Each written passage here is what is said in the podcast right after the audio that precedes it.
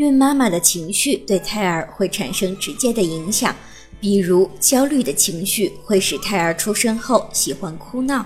孕早期的妈妈如果经常感到恐惧不安，就可能影响到胎儿的健康。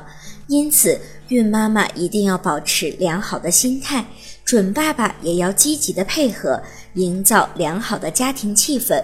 只有这样，胎儿才会在子宫内健康的成长。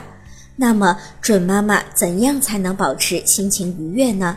一、孕妈妈在孕期应该放宽心，对于那些不愉快的事情，不要总是去回忆，应该学会放松心态。闲来无事的时候，可以选择听听儿歌，想象一下胎儿的样子，充分体现你的母爱，这对胎教才是最重要的。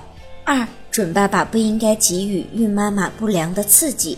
准爸爸不是胎教的旁观者，所以应该保证孕妈妈的情绪处于最佳的状态，避免刺激。准爸爸和孕妈妈交流的时候要有耐心，准爸爸要懂得体谅准妈妈。